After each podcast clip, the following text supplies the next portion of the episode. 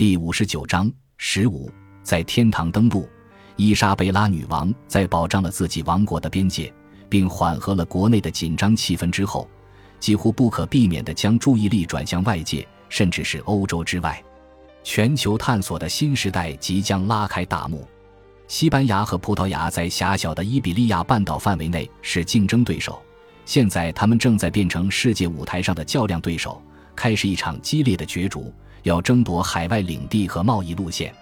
发现新领土正在变成新的伟大事业，而只有少数国家，其中最重要的是葡萄牙和卡斯蒂利亚，认识到了未来的事业是多么宏大。能够抓住机遇的人就能获得丰厚利润，赢得无上光荣；没能抓住机会的人就会落后。航海探索事业的先驱是葡萄牙人，领导他们的探索活动的是航海家恩里克。这位王子是葡萄牙向南河绕过非洲扩张的最大功臣。葡萄牙王室的光辉一代构建出一种新的世界观，看到了发现远方土地、绘制地图、殖民定居并占领的巨大潜力。因此，葡萄牙不断膨胀，倨傲不已，并获得大量新财富。商业探索对伊莎贝拉女王来说也是家族的生意。她热爱的外祖母。葡萄牙贵妇巴塞卢神的伊莎贝拉是航海家恩里克王子的侄女和弟媳，所以恩里克王子是伊莎贝拉的太姥爷。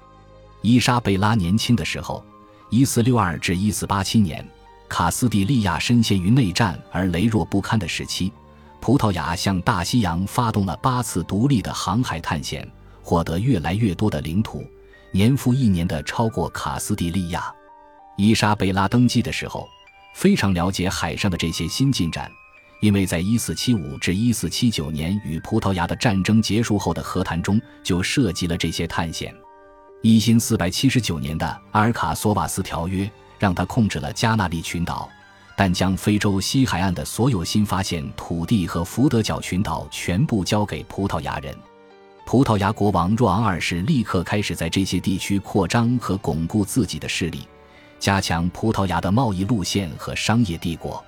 他与卡斯蒂利亚的竞争很激烈，因此将他的探险家的发现作为国家机密来保守。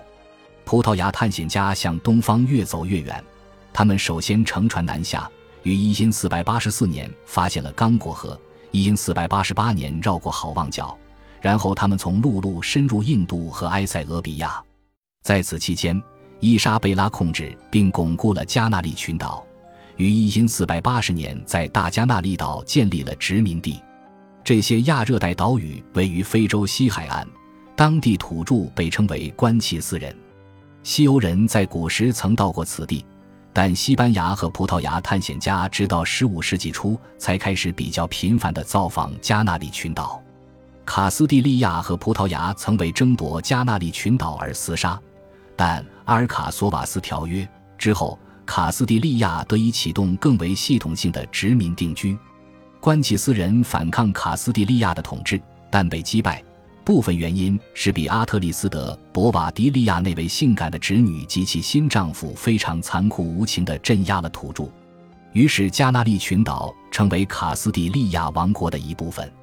该群岛成了繁荣的殖民地，为进一步探险提供了前进基地。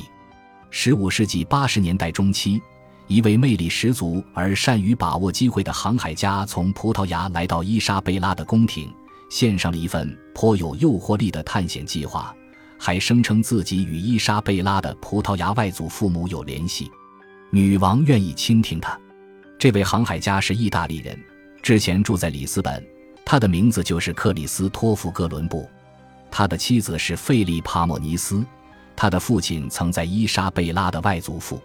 葡萄牙的唐若昂王子家中服务，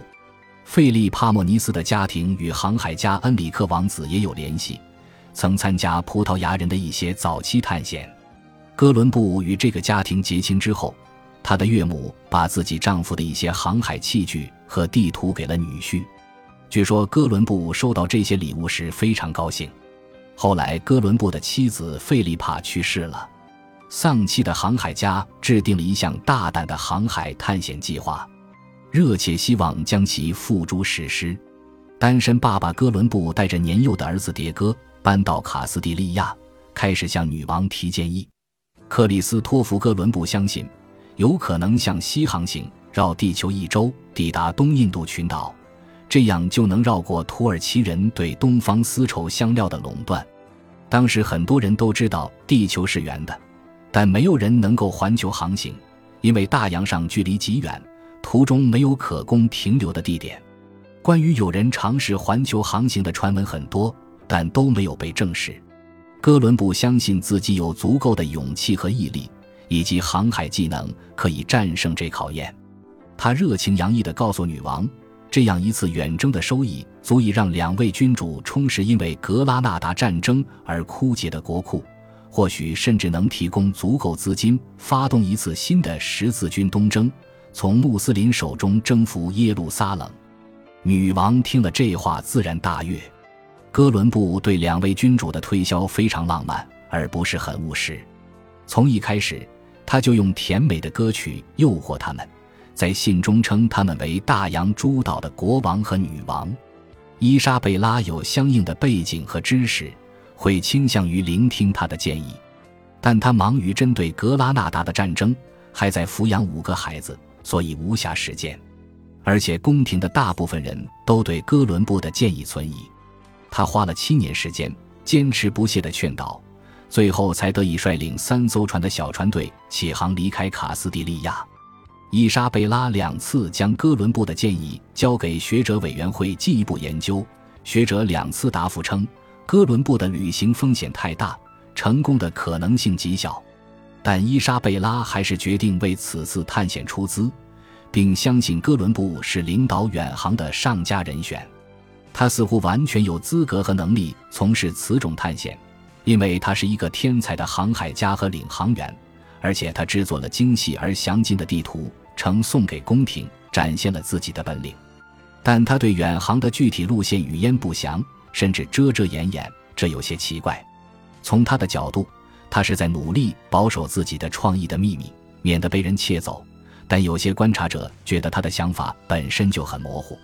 另外，在当时，古典学术被认为是一切智慧的源泉，因此人们在激烈讨论他的设想时，援引了数千年前古人对这个话题的观点。在恩里克四世国王驾崩后的内战期间，哥伦布首先将自己的建议呈送给葡萄牙国王若昂二世。哥伦布努力劝说葡萄牙人为他的远航出资。与若昂二世就赞助的条件谈判，但无功而返。哥伦布对自己一旦成功将获得的报偿的期望值非常高。巴尔托洛梅德拉斯卡萨斯记述道，哥伦布要求的赏赐是被封为骑士，获得唐的头衔，并且从他发现的地区获取的黄金和其他可出售物资的十分之一要给他。若昂二世国王此时对这一类的探险的管理已经很有经验。嘲笑哥伦布为放肆的幻想家，提出的尽是没有根据的狂想。精明的国王不愿意提供哥伦布要求的资金，但利用哥伦布给他的信息，派遣了一支远征队去往哥伦布描述的方向。然而，水手们没有发现土地，回来之后愤恨地抱怨哥伦布是个犯了大错的傻瓜。哥伦布发现自己遭到背叛，大为光火，怀疑葡萄牙国王已经偷窃了他的秘密。他盛怒之下离开了葡萄牙，来到卡斯蒂利亚，向那里的君主提出同样的建议。他派遣自己忠实的兄弟巴尔托洛梅奥去英格兰求助于英格兰国王，但据探险家和历史学家贡萨洛费尔南德斯德奥维多巴尔德斯说，亨利七世国王嘲笑哥伦布的话，认为他是胡说八道。哥伦布亲自向卡斯蒂利亚女王提出建议，他说的故事将天文学。航海与神话历史和古人著作编织在一起。他家境普通，自学成才，所以宫廷学者很快发现他对古典学术的掌握漏洞百出。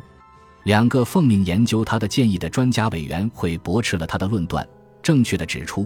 地球比哥伦布所说的大得多，并得出结论：他的旅行很可能消耗巨资，造成令人窘迫的失败，除了损失水手的生命之外。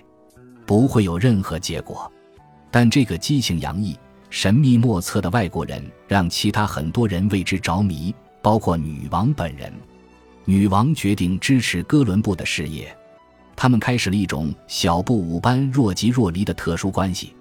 哥伦布在宫廷侍奉了多年，努力表现自己对卡斯蒂利亚利益的热情，甚至主动要求参加针对格拉纳达的战争。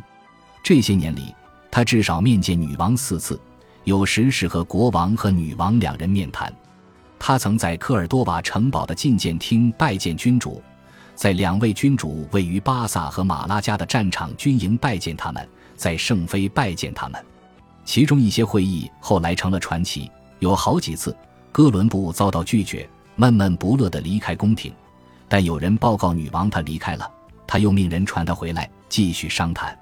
他不在宫廷的时候，居住在维尔瓦的拉比达修道院，